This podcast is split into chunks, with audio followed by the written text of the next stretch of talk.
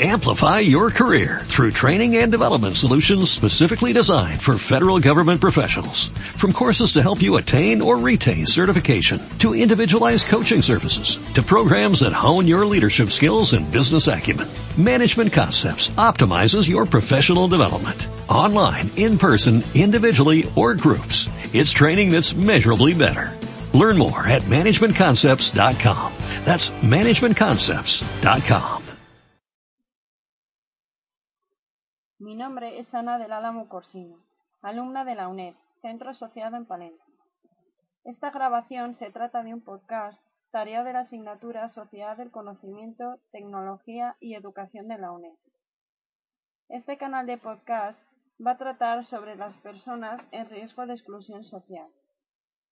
Ya que es la primera vez que hago una actividad de este tipo y no sé muy bien cómo hacerlo, había pensado en preguntar a gente de mi entorno si saben qué significa la exclusión social y quiénes están excluidos actualmente en nuestra sociedad.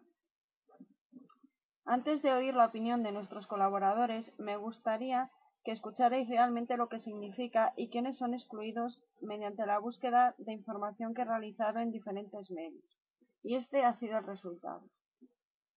En las sociedades siempre existen colectivos de personas que por varios motivos sufren riesgo de exclusión social. Se trata de aquellos que por su condición social se encuentran excluidos de una participación plena en la sociedad en la que viven.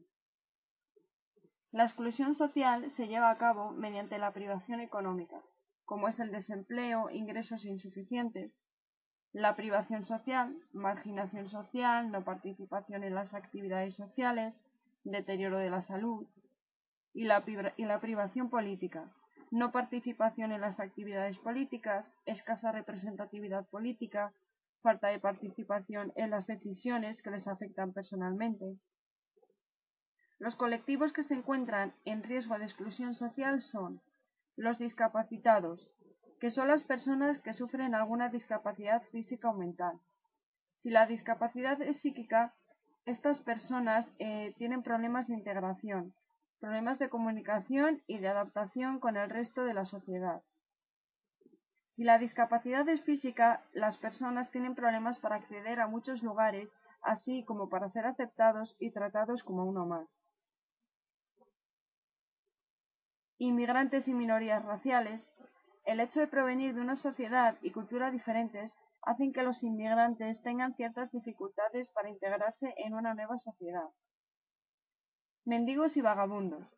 El no tener recursos económicos y un hogar, la escasez de recursos sociales y sanitarios y la aparición de patologías mentales o problemas con algunas adicciones hacen de este colectivo un claro ejemplo de marginación y exclusión social. Las mujeres, la mujer recibe hoy en día un trato de desigualdad en frente al hombre. Sus derechos no siempre son tratados de igual manera que los del hombre. Y por si fuera poco, la violencia machista aún es una realidad muy presente en todo el mundo. Desempleados adultos recién licenciados y de larga duración. Este colectivo se encuentra cada vez más presente en nuestra sociedad.